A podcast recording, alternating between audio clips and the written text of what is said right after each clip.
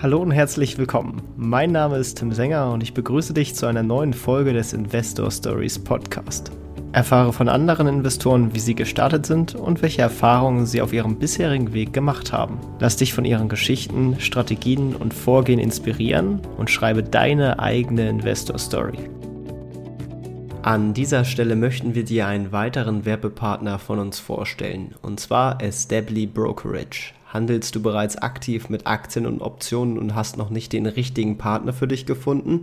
Dann ist Estably Brokerage genau das Richtige für dich.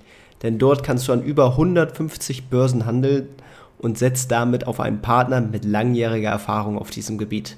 Niedrige Ordergebühren und keine Kosten für dein Depot sind bei Estably Brokerage selbstverständlich. Und solltest du an irgendeiner Stelle mal Unterstützung benötigen, hilft dir der deutschsprachige Support sofort weiter. Um direkt ein Depot zu eröffnen und loszulegen, gehe einfach auf investor-stories.de slash estably oder klicke auf den Link in den Shownotes. Und jetzt wünsche ich dir viel Spaß bei der weiteren Podcast-Folge. Hallo und herzlich willkommen zum Investor Stories Podcast. Und heute haben wir mal wieder einen äh, ja, Gast aus der P2P-Szene, aber auch äh, anderen äh, Bereichen äh, zu Gast. P2P hatten wir ja lange nicht mehr im Podcast und deswegen äh, freue ich mich sehr, den Philipp von Invest Diversified äh, zu begrüßen. Herzlich willkommen im Podcast. Hallöchen, Tim. Schön, dass ich eingeladen worden bin und heute ein bisschen was erzählen darf. Danke auf jeden ja, Fall. Ich, ich freue mich auch sehr, dass du der Einladung äh, gefolgt bist und äh, vielleicht, um dich direkt erstmal ein bisschen äh, besser kennenzulernen, vielleicht magst du so ein paar Fakten über dich rausholen. Äh, was sollte man auf jeden Fall über dich wissen, wenn man dich kennenlernt? Wenn man mich kennenlernt, dann muss man wissen, dass ich äh, dieses ganze Finanzzeugs, was ich so betreibe, äh, komme ich gleich dazu, tatsächlich als Privatinvestor mache. Also ich habe noch einen, äh, einen Hauptberuf in der IT als Product Owner, äh, den ich sehr gern mache äh, und wenn dann noch ein bisschen Freizeit äh, äh, bleibt, dann äh, kümmere ich mich halt hobbymäßig um meine Investments, das heißt um Aktien, um P2P. Ähm, habe da auch einen Blog äh, dazu, wo ich äh, regelmäßig oder ich versuche regelmäßig äh, zu schreiben, investive.eu äh, und habe auch mittlerweile einen Instagram-Account mit genau 8000 Followern oder sowas, also nicht so viel, aber immerhin dann schon ein bisschen dafür, dass ich das, dass ich das so nebenbei einfach nur mache, äh, wo ich einfach nur so ja, ich berichte jetzt nicht darüber, was die Leute hören wollen, sondern das, was ich halt mache und das interessiert dann halt den einen oder anderen. Äh, das, genau. Du hast ja schon gesagt, Invest Diversified ist dann auch der, äh, der, der Instagram-Account. Genau. Das mache ich so.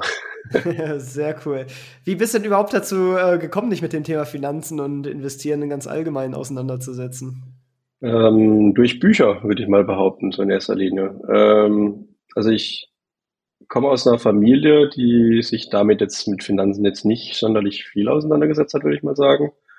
Ähm, die, also mein Taschengeld äh, gekriegt und dann hieß es halt sicherlich auch mal, na, äh, spart doch mal, wenn ihr euch irgendwas leisten wollt, ne? ähm, solche Geschichten. Ähm, aber ein Vorteil hatte das, äh, meine Großeltern äh, hatten äh, eine Buchhandlung, die mein, mein Papa und meine Mama dann irgendwann mal übernommen haben äh, vor, vor etlichen Jahren. Ist mittlerweile auch, äh, ist ja kein lohnenswertes Geschäft mehr äh, äh, und mein Papa ist mittlerweile Rentner. Also das ähm, äh, hat sich dann irgendwann auch nicht mehr gelohnt, aber die, wir hatten eine und ja, eigentlich, da habe ich generell viel gelesen immer über alles Mögliche.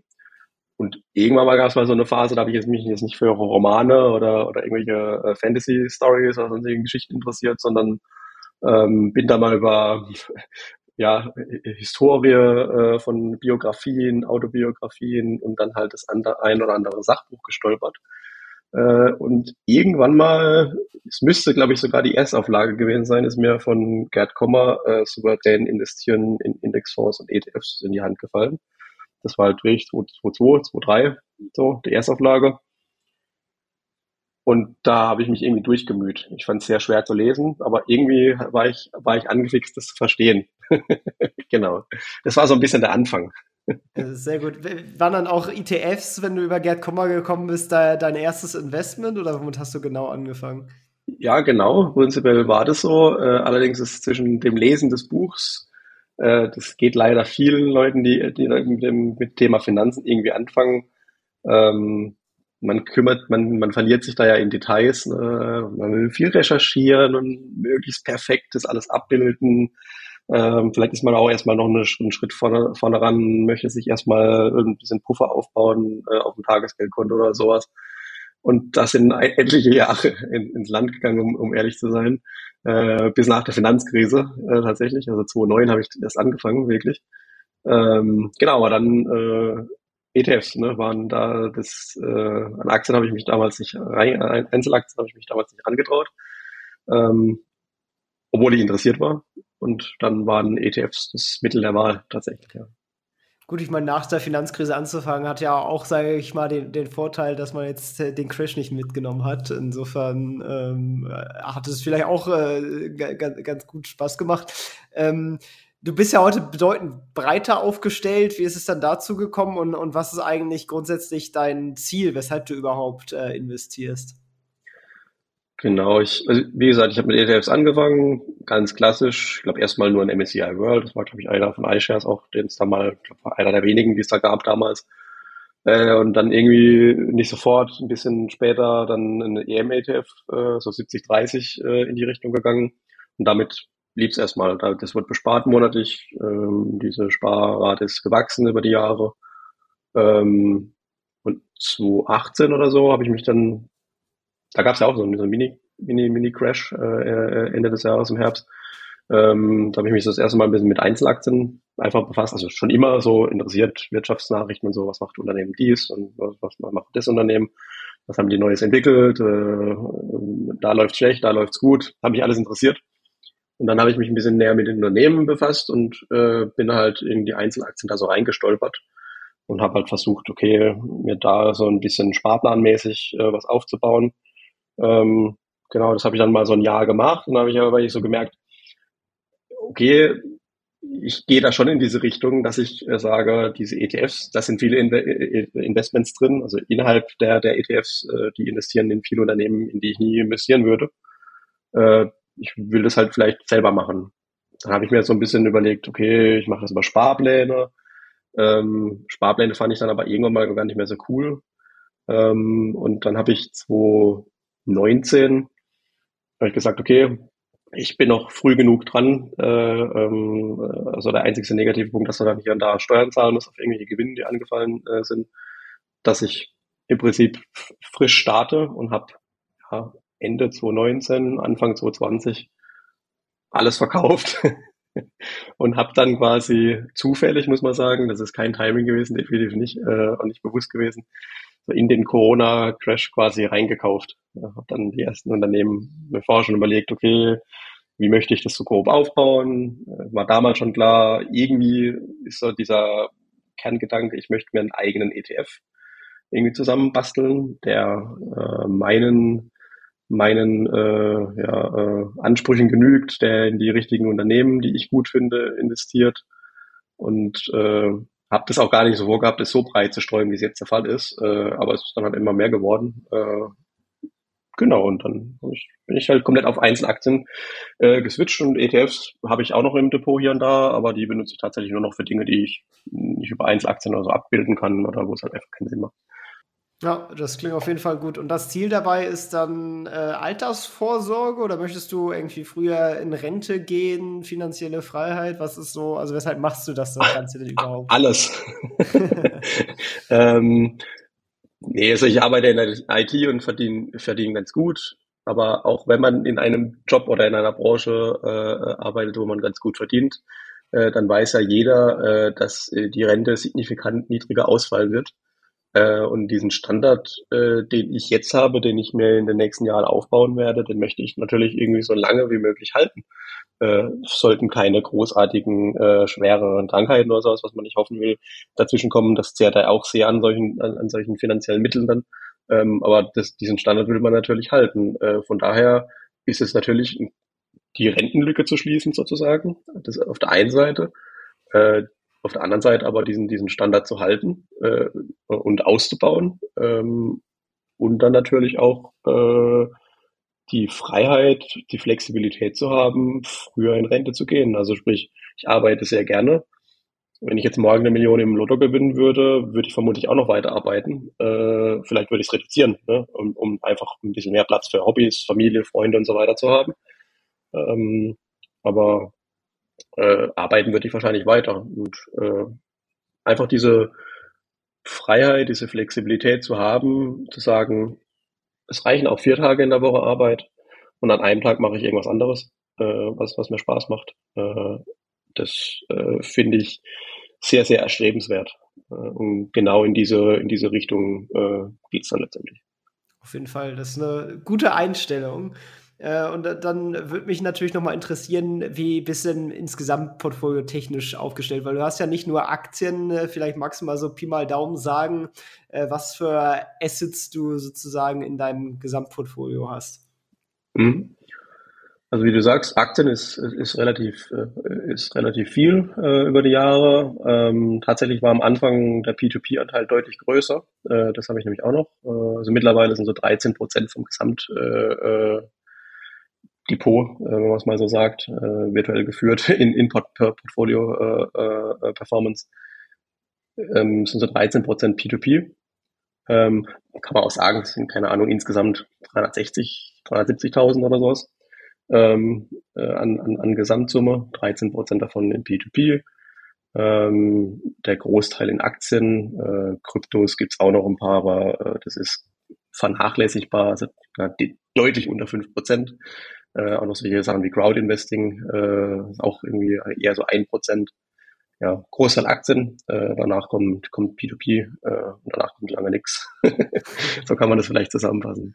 Sehr gut. Dann, dann schauen wir uns als erstes nochmal die, die Aktien an. Wenn du sagst, du hast ja deinen ähm, ETF sozusagen selbst zusammengebaut. Äh, was waren da so die Faktoren, die du bei deiner Auswahl beachtet hast und nach welchen Kriterien bist du da so vorgegangen? Na, ich wollte in erster Linie mal äh, viele Sektoren abbilden. Das mal einfach mal grundsätzlich, weil jeder Sektor irgendwie seine, seine Relevanz hat. Ähm, der ein oder andere Sektor ist untergewichtet bei mir, äh, aufgrund dessen, dass ich nicht ausschließlich, also ich mag das nicht irgendwie so, das zu unterteilen in, in Aktien zu unterteilen in, in äh, Dividendenaktien und, und, und Wachstumsaktien, äh, hat beides seine, kann beides seine Relevanz haben. Äh, wenn ich ein, obwohl ich einen Fokus auf Dividenden habe, ne, aufgrund dessen, weil ich diesen Cashflow äh, an sich mag, man vielleicht noch, wenn wir dann äh, zu den P2P-Sachen kommen, nochmal drüber sprechen. Ähm, den mag ich, aber deswegen würde ich jetzt äh, keine unterbewertete äh, vermeintliche Growth-Aktie, äh, die halt keine Dividenden ausschüttet, aber halt mit, Buybacks arbeitet oder so, die würde ich dann jetzt nicht äh, ausschließen, nur deswegen, weil es keine Dividende zahlt. Ähm, ich möchte, wollte halt möglichst breit aufgestellt äh, sein in, in verschiedensten Sektoren ähm, und habe mir da am Anfang mal ein, zwei Unternehmen halt ausgesucht, so kann das sein, ein Marktführer in, in, in einem gewissen Sektor, äh, ähm, mal sind es aber halt wirklich die, die Underdogs, äh, mal ist es halt in einem Bereich irgendwie nur eine Small Cap, äh, weil die, weil die größeren äh, ähm, Firmen für mich bewertungstechnisch einfach zu teuer sind. Ähm, genau, habe da versucht, diese ganzen Sektoren mit, mit Unternehmen zu füllen und äh, weil ich sehr gerne diversifiziere, bin ich halt nicht bei ein, zwei Unternehmen pro Sektor geblieben, sondern es konnte halt auch mal sein, dass da halt mal vier, fünf, sechs äh, Unternehmen pro Sektor äh, unterwegs waren, weil ich dann halt doch irgendwie einen Unterschied gesehen habe. Also ähm, dass man äh, beispielsweise, ähm, wenn man auf Banken schaut, was ich jetzt sehr wenig habe, aber jetzt nur als Beispiel, ähm, du hast halt nicht eine Bank und die andere Firma ist auch eine Bank, sondern du hast halt Investmentbanken, du hast welche, die sich auf äh, Wealth Management fokussieren, du hast welche, die äh, einfach Regionalbankgeschäft machen, welche, die mehr Kredite vergeben, Richtung Immobilienkredite und so weiter. Da hast du ja ein breites Spektrum. Äh, und sicherlich gibt es da Überlappungen, äh, aber letztendlich äh, gibt es einfach nochmal so neue Aspekte also im, im Depot. Das fand ich immer ganz spannend. Ähm, genau, das schließt natürlich auch irgendwelche zyklischen Sektoren wie Rohstoffe nicht aus. Ähm, das schließt insbesondere äh, so ein paar spezielle Unternehmensgattungen äh, nicht aus, nämlich äh, REITs, äh, Real Estate Investment Trust, also Immobilienfirmen äh, ähm, in den USA und äh, Business Development Com Companies. Äh, da habe ich auch äh, einen großen Anteil, speziell an REIT, an den REITs, äh, die, die sind relativ hoch gewichtet. Ähm, genau. Und so habe ich versucht, mir das äh, alles zusammenzubauen. Wie, also du bist dann natürlich sehr praktisch eingestiegen in den Corona-Crash, ähm, aber insgesamt bist du, äh, schaust du schon auf die Bewertung in Sachen Timing dann auch oder äh, gehst du mehr nach der Qualität und sagst, will ich haben, kaufe ich? Ähm, wie gehst du in der Was, Thematik vor? Also prinzipiell fundamental ist mir wichtiger. Ich versuche mittlerweile auch hier mal ähm, äh, Charttechnik, zumindest mal so ein paar in, äh, simple Indikatoren äh, mit einfließen zu lassen, sei es jetzt mal zwei Tagelinie, äh, hier ähm, MACD, äh, den Relative Strength Index, solche Sachen halt, aber jetzt das nicht überzugewichten. Letztendlich muss ja das, äh, die Firma ein, ein valides Businessmodell haben, äh, das muss einfach laufen äh, und dann kommt es halt auf die Be Be Bewertung an. Wenn wir jetzt ja heutzutage mal gucken, äh, Nvidia ist eine, eine super, eine super Firma, äh, die sicherlich äh, den, den Anlegern, je nachdem, äh, noch einiges an Freude bereiten wird. Äh, aber äh, bewertungstechnisch äh, äh, kann ich da einfach mit keinem guten Gewissen zum Beispiel investieren. Äh, und auf der anderen Seite gibt's halt äh, Firmen, die vielleicht temporär äh, unter Druck geraten sind äh, durch Klagen, durch äh, einfach Missmanagement, wenn man es mal genau nimmt, äh, durch äh, vielleicht auch irgendwelche Makroeffekte, durch die allgemeine Marktstimmung, durch irgendwelche Short Reports oder so. Ähm, aber das äh, grundlegende Geschäftsmodell ist, ist weiterhin intakt. Äh, und dann äh, begreife ich sowas nicht immer natürlich. Das ist nicht einfach nur beide Dips, sondern äh, ich begreife dann halt sowas, wenn man sich da ein bisschen näher mit beschäftigt, dann äh, beschäftigt, dann schon als, als Chance einfach, äh, um einfach einen sehr, sehr günstigen Einstieg ähm, zu kriegen. Das kann gut gehen. Es kann schlecht äh, ausgehen, je nachdem, ob ich bei meiner, äh, bei meinem Investment Case irgendwelche Dinge nicht berücksichtigt habe, irgendwelche Ri äh, Risiken bewusst oder unbewusst ignoriert habe äh, oder einfach blind irgendwie auf einem Auge war. Ähm, ich habe ich hab positive und negative Fälle im Depot, äh, wenn es um, um das geht. Ja, aber fundamental ist, ist schon definitiv das, worauf ich am ehesten achte. Ja, ja. Äh, es ist äh, in der Tat ein paar spannende Werte, sag ich mal, die wirklich aus der Reihe sind, auch äh, bei dir in deinem Depot. Ähm, äh, wenn man da so durchgeht, äh, was würdest du sagen, ist vielleicht das Exotischste, einfach so anekdotisch erzählt? Das Exotischste. Das muss ich mal, das muss ich selber mal. Ich, ich klicke mal gerade parallel hier so mal ein bisschen durch mein äh, ähm, Depot. Das Exotischste ist wahrscheinlich die RCI Hospitality Holdings äh, Incorporated. Äh, das ist ein äh, US-amerikanisches Unternehmen, die ähm, die Stripclubs und Nachtclubs kaufen äh, und die dann äh, wieder ähm, äh, ja, auf Vordermann bringen äh, und äh, weiter betreiben letztendlich. Ähm, das ist äh, schon fast eine Sündenaktie, wenn man es mal so nimmt. Ähm, also das hat jetzt nichts mit äh, mit mit äh, wirklich so Nachtclubs äh, und, und äh, ähm, teilweise mit mit Restaurants und so weiter dabei. Äh, in den USA äh, ist es so, da gibt es ein, ein maximal fragmentierter Markt. Äh, äh, die Besitzer äh, von diesen Clubs, äh, die sind alle schon äh, ja der, von der älteren Garde. Also teilweise schon in Rente oder sie gehen dann irgendwann in der nächsten Rente. Ähm, Schanklizenzen, äh, die du dafür brauchst, die sind sehr, sehr, sehr, sehr schwer zu bekommen, äh, sehr teuer, äh, wenn dann überhaupt, wenn sie dann überhaupt welche noch vergeben werden. Und äh, äh, RCI Hospitality oder RIC äh, als, als Symbol, die, ähm, ja, die kaufen die relativ günstig ein. Ähm, ja, und äh, machen die wieder flott oder flott her und betreiben die weiter. Und äh, ja, äh, ist so beispielsweise auch ein Unternehmen, die haben jetzt gar nicht so eine hohe Dividendenrendite, aber äh, Free Cashflow ist halt bei denen äh, schon gewaltig. Und da wird auch, denke ich mal, wenn alles aufgeht in den nächsten Jahren äh, äh, ordentlich, ordentlich äh, florieren. Ja, das ist so, so eine, eine von den, den speziellen Aktien, die ich so habe. Witzigerweise hatte ich auch zuerst an die gedacht, als ich die Frage gerade gestellt habe. äh, gut abgesprochen indirekt. ähm, Genau, und, und wo du ja auch wirklich viel auch exotischen Krams drin hast, teilweise eher kleiner Testpositionen natürlich, du hast eben das Verhältnis schon gesagt, ist bei in, in Sachen P2P. Ähm, ist das schon auch so ein bisschen äh, Hobbyspielerei, weil du hast ja bist ja schon sehr breit aufgestellt äh, da. Äh, wie ist mittlerweile da so dein Approach? Weil du hast ja durchaus auch so ein paar Scams miterlebt, äh, was so deine, deine P2P-Resümee aus, aus deinen ganzen Erfahrungen, die du bislang so mitgenommen hast. Genau, da habe ich ja seit, keine Ahnung, ich habe irgendwann mit Aux Money, glaube ich, angefangen, schon ewig nicht mehr, nicht mehr da im Depot, ähm, 2016 oder so irgendwas und bin dann aber irgendwann mal Richtung Baltikum geswitcht, weil da die, die Musik spielt, wenn es um sowas geht, äh, um, um, um P2P an sich. Äh, genau, ich bin sehr diversifiziert äh, und vermutlich auch dadurch am Anfang mal in, in solche, dann war, dann ist es eher eine die Diversification äh, in so ein paar Betrugsfälle reingeschlittert weil dieser Markt halt völlig unreguliert war. Es teilweise immer noch ein bisschen ist, aber es hat sehr, sehr, sehr viel äh, Verbesserungen äh, gegeben und äh, sehr, sehr viel mehr Regulierung durch die, die Regulatoren in, in, den entsprechenden Ländern und auch von der EU aus. Ähm, vermutlich bin ich da immer noch ein bisschen zu breit diversifiziert, aber ich, ich teste da gerne. So ein bisschen Spielerei ist da tatsächlich äh, noch mit dabei, würde ich mal sagen. Ähm, aber an sich ist P2P wird immer, immer langweiliger. Ähm, aber das ist ganz gut, denke ich mal.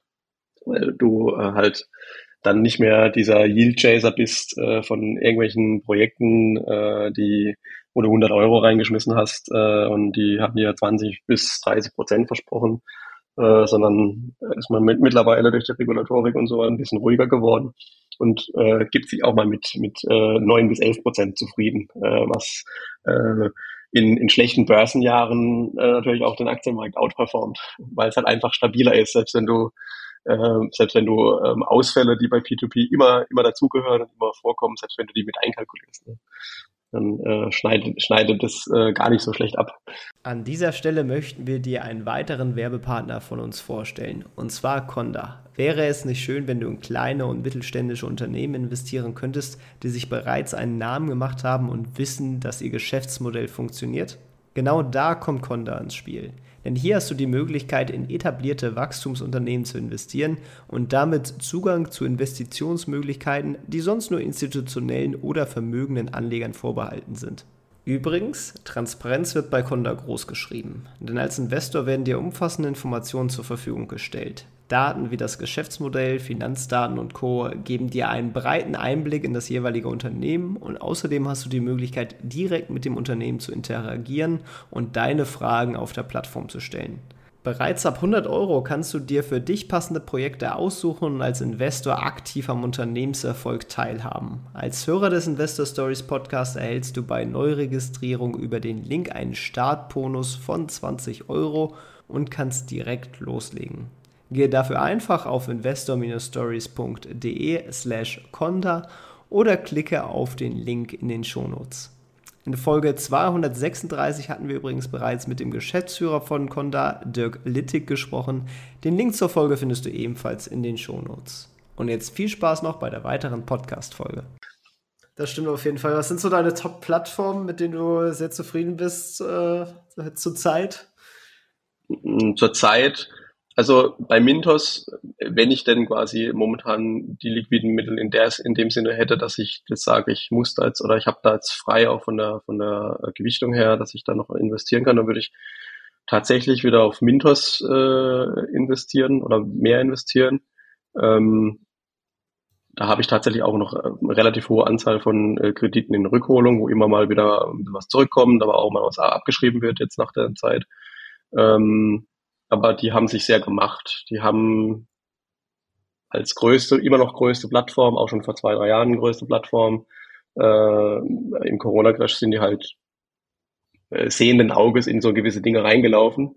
Äh, und man hat halt gesehen, dass die Plattform zu stark gewachsen ist ähm, und hat äh, ja, verschiedene Reporting-Sachen einfach nicht auf dem Schirm gehabt, äh, weswegen es unter anderem halt auch zu Ausfällen oder Verzögerungen und so weiter gab. Ähm, aber die haben sich sehr gemacht und haben da viel, viel verbessert. Ähm, auf Mintos auf jeden Fall.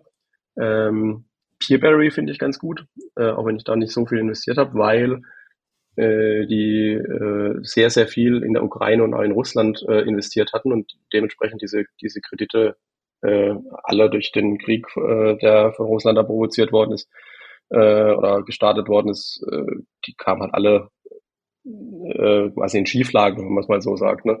Dass die Kreditvergabe in der Ukraine ist ja komplett äh, gestoppt worden, ist mittlerweile tatsächlich vor ein paar Wochen wieder angelaufen. Äh, bei den ersten habe ich äh, mitgekriegt, weil die, die Leute dort müssen ja auch wieder äh, leben und, und, und versuchen irgendwie ihr, ihren Alltag zu irgendwie bestreiten und dazu braucht es unter anderem auch Kredite.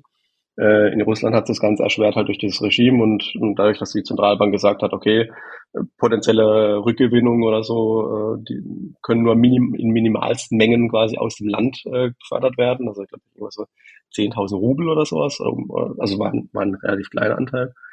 Ähm, aber äh, Peerberry hat es geschafft, irgendwie so Stand jetzt äh, 77 Prozent äh, von den äh, Outstanding, äh, von den äh, Forderungen quasi äh, zurückzuzahlen. Und das ist äh, ein beachtlicher äh, ein beachtlicher Schritt, würde ich mal sagen. Äh, von daher, man sieht bei so P2P-Plattformen immer ganz gut. Also wenn, wenn eine P2P-Plattform eine weiße Weste hat, dann hat es noch nichts zu heißen. Erst wenn sie quasi die, die erste Krise, die, den ersten Problemfall hat und der Umgang dann damit, der zeigt, äh, ob das langfristig auch was wird, ob das, äh, ob, ob die dann stabil bleibt. Ne? Das ist das ist wichtig. Also die, die zwei äh, Plattformen würde ich, würde ich, würde ich sagen. Dann gibt's hier und da mal äh, ähm, kleinere äh, Plattformen, die äh, ehemalige äh, Darlehensanbahner, die dann ihre Kredite auf Mintos oder so angeboten haben, selbst gegründet haben, äh, wie Esketit äh, oder so, die, sind, die sind solide tatsächlich und machen Spaß, äh, machen auch renditetechnisch Spaß, weil dann ist man da deutlich schon über 12 Prozent äh, per annum und was will man mehr? Auf jeden Fall. Gerade bei denen frage ich mich aber ehrlich gesagt immer so, ich bin da ja auch teilweise unterwegs, ähm, ob das irgendwann auch noch mal einen Backlash in der Hinsicht geben wird, äh, wenn die auch zum Teil in Skifrage geladen und dann äh, sind die natürlich so ein bisschen biased, äh, dass sie da nicht so hart gegen sich selber natürlich vorgehen werden, wenn, wenn deren Kredite äh, eingetrieben werden müssen, während so, wenn man über Mintos quasi in die Anbahner investiert, äh, dann würde im Zweifel halt Mintos den, den Prozess machen. Ähm, ja. Wie siehst ja. du das Risiko oder glaubst du, das sind, weil das, wenn das die Großen sind, eher verschmerzbar, dieses Risiko? Muss man, muss man auf dem Schirm haben. Ich meine, bei Ländermarket ist es ja so, unter anderem, äh, die sind auf Mintos dann schon öfters in, so in die Delays reingelaufen, wo Mintos so mahnend den Finger gehoben hat. So äh, im Sinne von Freunde aufpassen. Äh, und bei sich auf der Plattform ist es dann weniger ein Problem, in Anführungszeichen. Äh, aber man muss halt, man muss halt sehen, man muss halt sehen, was es ist. Letztendlich gibst du ja quasi dem Darlehensanbahner einen Kredit, wenn man es mal genau nimmt.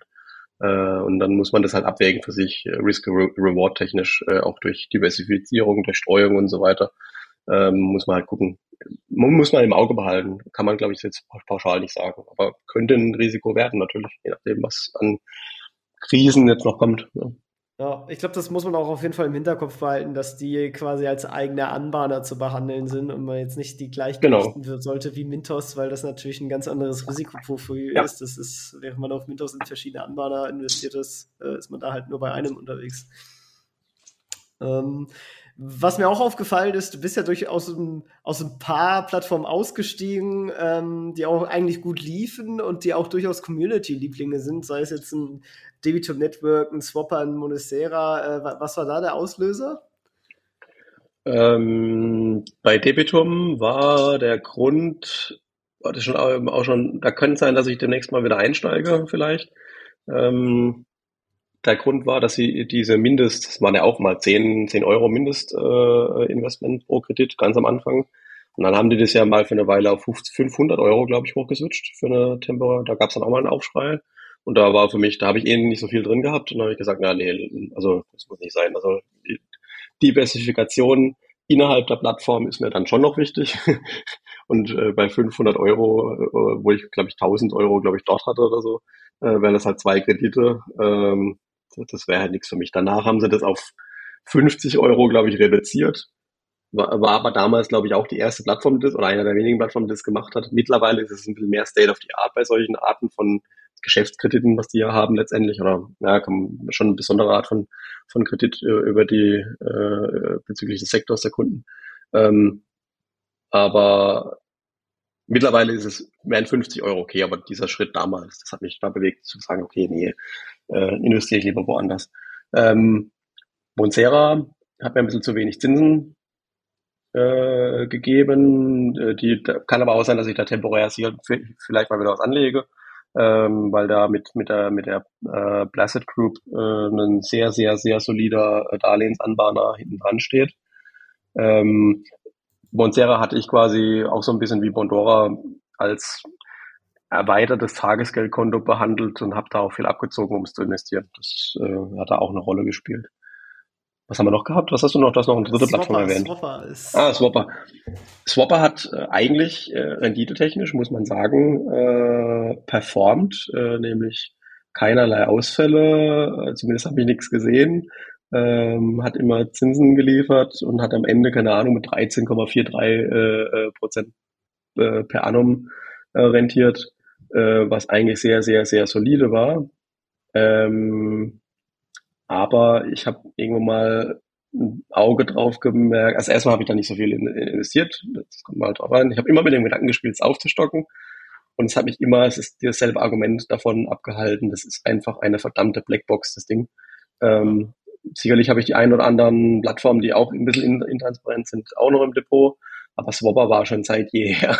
ich bin da, bin da ein bisschen gebrandmarkt von, von äh, wenn du ja gar nicht weißt, was vor sich geht. Wenn du da halt 100 Euro drin hast, dann ist es eine andere Geschichte, wie wenn du 500 Euro drin hast. Und das ist wiederum eine andere Geschichte, wie wenn du ein bisschen mehr drin hast. Ähm, deswegen habe ich dann gesagt, okay, äh, vielleicht reduziere ich das einfach äh, ähm, und, und investiere das dann irgendwo anders und dann gibt es vielleicht ein Prozent weniger Rendite, äh, aber ist mir vielleicht ein bisschen äh, lieber einfach, weil die Plattform einfach transparenter in ihrer Kommunikation ist und du das ein bisschen nachverfolgen kannst. Auf jeden Fall. Ich hatte mich ja tatsächlich auch mal mit denen getroffen, also mit der Dame und dem, dem CEO von, von Swapper und äh, ja. dem CEO von, von Vandu Finance. Ähm, und dann haben sie mir gesagt, weil ich denen gesagt habe, ja, schick mir mal die, die Geschäftsberichte von, von OneDeFi. Ja, ja, machen wir. Und kam nie was, auch auf Nachhaken dann nicht mehr. Ja, schade. ja, da gibt es sicherlich einige Plattformen, die in die Richtung tendieren, äh, da ein bisschen intransparent zu sein. Ähm, ja, aber man muss es einfach nicht. Tatsächlich ist mir das äh, momentan lieber. Ähm, ich, wie gesagt, verzichte da gerne auf das ein oder andere Prozent. Äh, wenn wenn die Qualität der Kredite halbwegs passt, äh, wenn, äh, wenn auditierte Geschäftsberichte da sind, wenn man sieht, es muss ja nicht, ich meine, Kreditgeschäft ist immer also auch eine volatile Geschichte, je nachdem, äh, wie, ähm, wie, wie die Wirtschaftslage und so weiter ist. Ähm, aber äh, wenn du jetzt halt siehst in den Quartalsberichten, die von irgendeinem vernünftigen Auditor audit, auditiert sind, äh, dass sie halbwegs zeitnah kommen und dass dann dann siehst, okay, da geht's halbwegs voran oder stagniert oder oh, da gibt's plötzlich mal wieder irgendwelche Verluste. Es gab ja die eine oder andere Plattform wie Wire Invest, die erst einen Gewinn vermeldet hat und dann, dann irgendwie wieder in den Verlust abgerutscht äh, ist, nachdem das Ding korrigiert worden ist. Das hat mich dann auch ein bisschen gewundert. Und solche Sachen, da beobachte ich einfach viel, viel mehr, weil ich halt das äh, von den, vom Investment in Aktien gelernt habe, mich auf solche Sachen dann auch mal zu konzentrieren. Äh, tatsächlich ist, ich glaube, dieses Yield Chasing, ich will nicht sagen, dass es vorbei ist, ich äh, gehe schon mal nochmal in diese Richtung, aber das ist so ein bisschen vorbei äh, und ich gucke ein bisschen mehr auf Qualität und Kapitalerhalt letztendlich. Ja. Ja, Yield äh, gibt es ja durchaus auch bei Anleihen. Das fand ich ja auch ganz interessant bei dir. Du bist unter anderem in einen langfristigen Anleihen-ETF äh, investiert und hast da jetzt auch neulich mal nachgekauft. Ähm, Inwiefern, also weil der, der hat ja durchaus eine, eine krasse Schwankung, wenn sich die Zinsen verändern, ähm, besonders wenn sie weiter hochgehen. Ähm, wie betrachtest du diese Position und äh, ist es im Endeffekt eine Wette oder betrachtest du ihn als langfristigen Hold und halt Zinsen einsammeln darüber? Hm, also jedes Investment ähm, das hat mir äh, Tino von Finlog.online äh, äh, in einem in einem Blogbeitrag vor ein paar Wochen das auch mal geschrieben. Äh, jedes Investment ist auch eine Spekulation. Da, da kommst du nicht drum rum.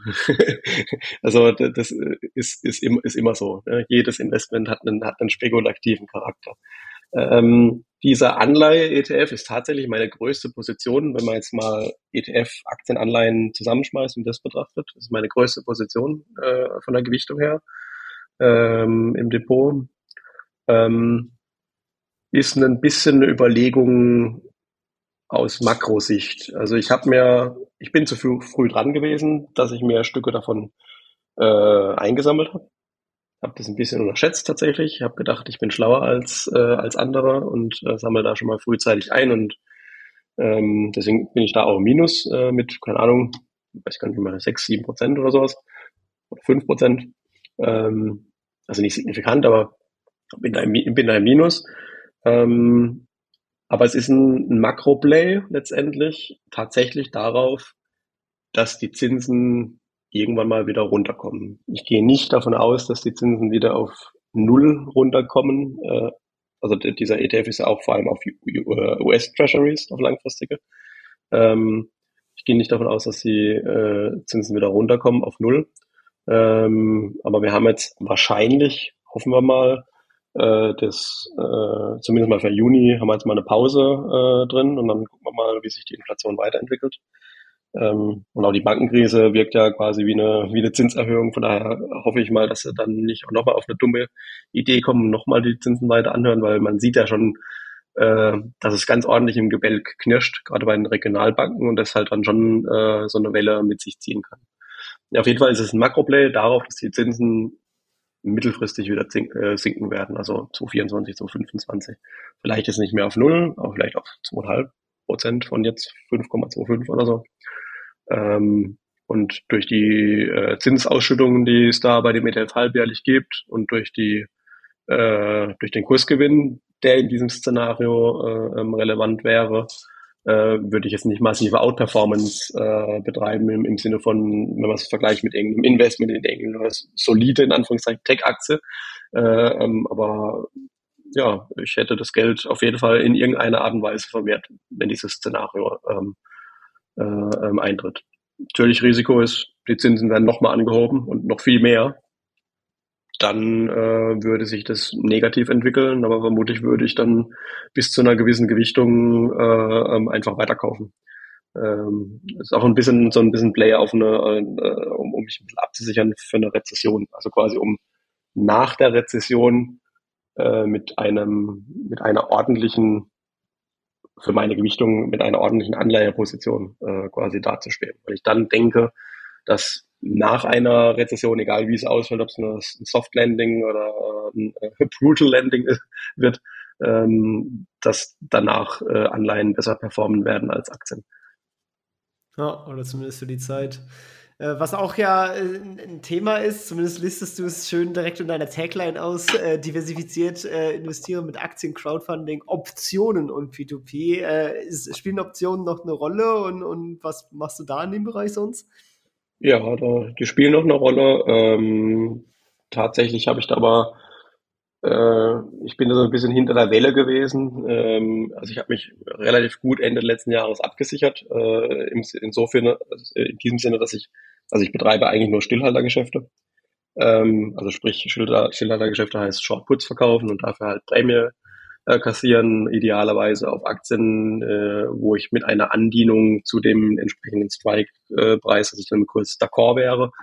Ähm, und ich habe da Ende letzten Jahres so ein bisschen auch abgesichert gehabt, irgendwie, dass ich halt vermehrt eher auf der Call-Seite unterwegs war und Covered Calls geschrieben habe, wo es dann auch dafür Prämien gab und auch mal Naked, Naked Calls äh, geschrieben habe. Und da musste ich einiges rollen und das ist mir dann teilweise ganz am Anfang des Jahres auf die Füße gefallen, äh, ähm, weil halt dann ja, das Rollen halt auch teuer war und dementsprechend ich dann halt einmal ein paar Verluste realisiert habe. Deswegen habe ich da einfach ein bisschen zurückgefahren äh, und schreibe halt weniger Optionen, wo ich dann sagen kann, ja, ich habe mir mal irgendwann in den Kopf gesetzt, so 1000 Euro oder 1000 Dollar äh, pro Monat äh, sollte man hinkriegen mit mit äh, mit, mit Stillhaltergeschäften. Ähm, da will ich wieder hin äh, und dann habe ich quasi meine Strategie ein bisschen, die zu forsch war, äh, zu wenig berücksichtigen äh, von Quartals anstehenden Quartalszahlen, zu wenig berücksichtigen von von von von der Bewertung des Unternehmens. Ähm, habe ich da mal ein bisschen blind teilweise oder äh, ja, vermeintlich blind äh, Optionen geschrieben. Das habe ich jetzt deswegen ein bisschen reduziert und bin da ein bisschen in mich gegangen, so einfach zu gucken, weil es halt unnötig ist, tatsächlich da Geld zu verlieren in dem Sinne und Verluste zu realisieren. Das kann immer mal passieren. Äh, aber eigentlich ist es meiner Meinung nach unnötig, wenn man einfach mal so auf ein paar Grundsätze äh, achtet. Genau. Aber es spielt weiter eine Rolle. Ja. Okay, ja. Ja, dann äh, kommen wir noch mal auf äh, die, die Klassikerfragen äh, zu sprechen. Was würdest du sagen, war bislang dein größter Fehler beim Investieren? Wirecard. Wirecard und Optionshandel kombiniert. Wenn ich jetzt mal äh, Geld dafür bekommen würde, wenn jemand diese Antwort nennt. ja, ja, das war tatsächlich, also da habe ich mit, mit Optionshandel angefangen. Ne? Also man kann sich mit der Theorie mit Optionshandel ja sehr lange beschäftigen, aber de facto ist, man muss sich man muss sich einfach ins kalte Wasser werfen, selbst äh, da rein bewegen und einfach in der Praxis anfangen und halt auch klein anfangen. Das habe ich gemacht und dann bin ich halt irgendwann auf Wirecard gestoßen und habe da halt auch Putz geschrieben und das ist halt dann brutal nach hinten losgegangen, ne, weil dann, dann brauchst du auch nicht mehr rollen. dann hast du, dann hast du halt einige Verluste, die du halt realisieren musst. Oder du hast halt, ich glaube, da war mit, mit, mittendrin mal eine Andienung dabei. Äh, äh, und dann hast du halt äh, ähm, äh, Aktien zu einer viel höheren Bewertung äh, da im Depot. Und äh, dann sinkt der Kurs halt durch das, was wir alle erlebt haben. und äh, dann hast du halt einen Verlust, äh, der ja. auf, um den du nicht mehr rumkommst. Ja, das würde ich mal sagen, war der größte. gedreht. Was würdest du als deinen größten Erfolg beim Investieren bezeichnen?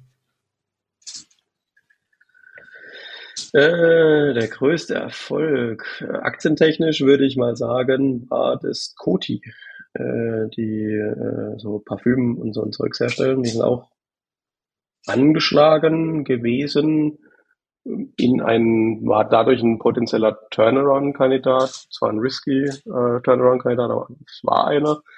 Der Turnaround ist jetzt noch nicht abgeschlossen, würde ich mal sagen, aber er ist so in den letzten Zügen. Äh, und da kann ich in der kurzen Zeit, äh, wo ich da jetzt investiert bin, hat auch jetzt trotz des Gewinns nur eine Gewichtung von ein paar Prozent im Depot. Ähm, da bin ich irgendwie 330 Prozent oder so im, im Plus. Das oh, ist ganz schön. Das hört sich auf jeden Fall gut an. Am Anfang hast du gesagt, äh, du hast mit Büchern viel angefangen und bist dadurch an das Thema reingegangen. Gibt es irgendwelche Bücher, die du auf jeden Fall empfehlen würdest, dass man die gelesen haben sollte?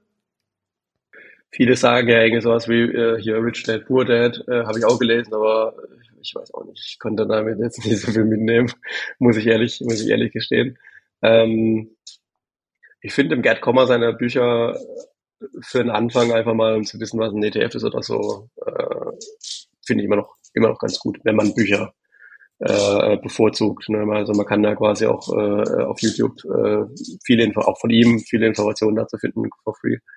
Aber dieses souverän investieren in, in Indexfonds und ETFs ist, ist sicherlich kein Muss, aber ist, ist ja. ein gutes Buch tatsächlich. Ähm, darüber hinaus, wenn man sich ein bisschen spezialisieren möchte, ähm, fand ich äh, die, die Bücher von Luis Pazos sehr hilfreich, äh, gerade wenn es um, um Reads geht. Da gibt's Geldanlage in Reads, äh, Bargeld statt Buchgewinn beispielsweise oder Geldanlage in Business Development Companies. Und wenn man sich auf Reads und Business Development Companies so ein bisschen auch, äh, wenn man sich das mal anschauen möchte, äh, weil es ja doch speziellere äh, Gattungen von Aktien oder Closed End Funds, wenn man es mal genau nimmt, äh, sind, ähm, was damit mal beschäftigt, weil die haben auch ihre Daseinsberechtigung, definitiv. Schade, dass es was wie BDCs im, im weitesten Gehen äh, Sinne nicht steuerlich begünstigt in Deutschland gibt, weil das würde auch meiner Meinung nach der Wirtschaft ganz gut tun. Ähm, aber die Bücher von Luis Pazos, die kann ich tatsächlich alle empfehlen. Ich habe die alle gelesen.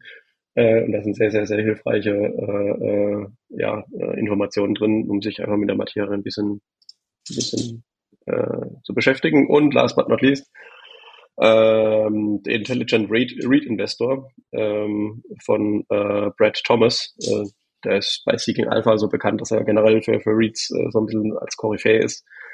Äh, liegt nicht immer richtig, aber äh, Grund, Grundgedanken, wie man so Reads bewertet, äh, weil das ein bisschen anders ist, als äh, mal auf andere Kennzeichen, Kennzahlen achten muss als bei Aktien äh, oder bei normalen Aktien, sage ich jetzt mal, ähm, ist das ganz interessant. Den kenne ich tatsächlich noch gar ja. nicht. Insofern äh, war Die, ein komplett neuer Tipp. Ja. Den solltest du dir anschauen. Also Brad, Brad Thomas macht auch regelmäßig bei Seeking Alpha for free äh, Artikel. Äh, die sind alle lesenswert, muss man natürlich immer mit ein bisschen Abstand betrachten. Ne? Äh, ähm, aber äh, das ist schon schon viel Gutes dabei. Ja.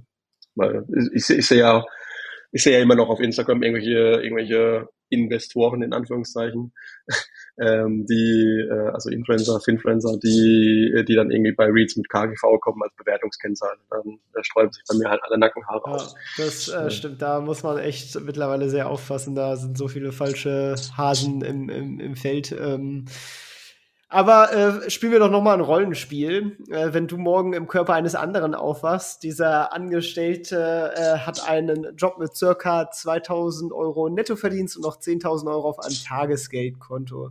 Du hast kein Netzwerk, sonstige Kontakte mehr, allerdings noch dein heutiges Wissen. Wie würdest du von vorne beginnen?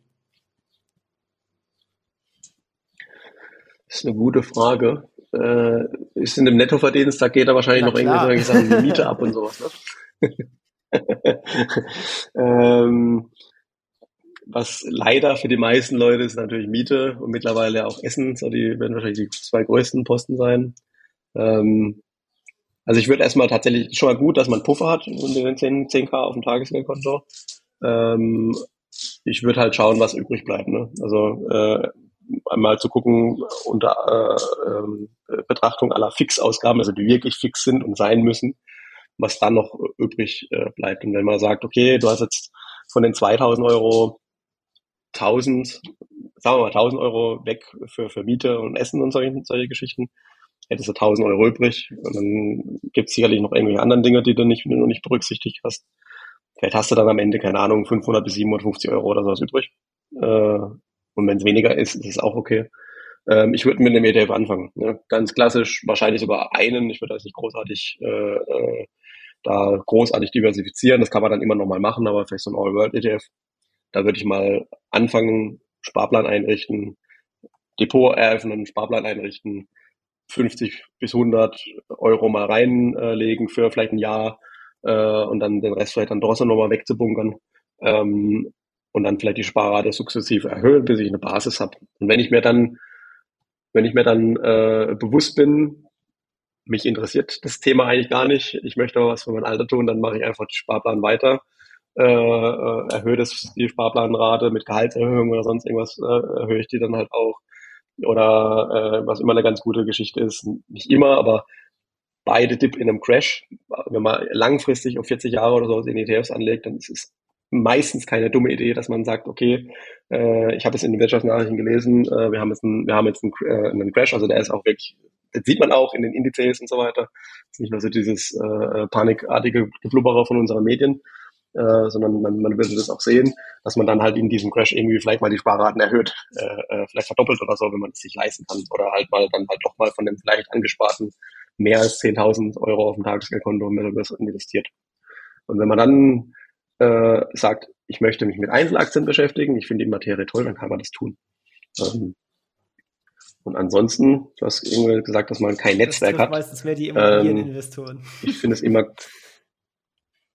ja, das, das, das stimmt, aber so generell Netzwerk äh, finde ich ganz gut, dass man sich das einfach aufbaut, dass man sich mit mit Gleichgesinnten zusammentut. Das ist nicht im Sinne von, wir besprechen zusammen äh, und was wir für eine Aktie toll finden und ich lasse mich dann äh, direkt blind überzeugen, aber ich finde diesen Austausch sehr, sehr, sehr wertvoll. Äh, deswegen finde ich auch diese, diese Messen, die, die wir quasi äh, in, in der Finanzbubble immer mal wieder haben, die Vorträge und die Stände und Ausstellungen und so weiter, die sind völlig irrelevant äh, viel interessant ist es irgendwie, sich mit den Leuten auszutauschen. Irgendwie. Also zum Beispiel die Invest in Stuttgart oder so. Oder ich bin jetzt dann äh, in zwei Wochen äh, ist es bei einem Event mit, äh, mit Abilitator und, und Lisa von Aktienkram und Jonathan Neuschler bei der Telekom in Bonn. Ähm, da freue ich mich nicht nur aufs Essen, sondern ich freue mich einfach auf den Austausch, weil das halt sehr, sehr wertvoll ist. Aber das gilt nur für jemanden, äh, der, der, der sich dann dafür auch interessiert. Äh, und ansonsten äh, kann ich vielleicht noch, was ich mit dem heutigen Wissen äh, machen würde, äh, ich würde versuchen, einfach im Job voranzukommen, wenn er mir Spaß macht. Und wenn nicht, dann würde ich mir einen äh, Job suchen, der mir Spaß macht.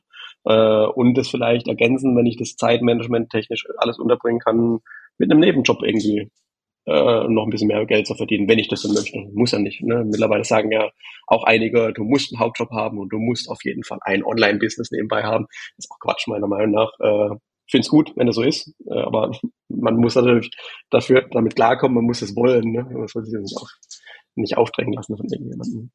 Aber das wären so die, die Ratschläge, die ich quasi äh, befolgen würde mit dem heutigen Wissen äh, auf Basis äh, ja, dieses Szenarios. Auf jeden Fall äh, gute, gute Zusammenfassung und man, man erkennt definitiv äh, Punkte aus, aus deiner Geschichte äh, darin wieder.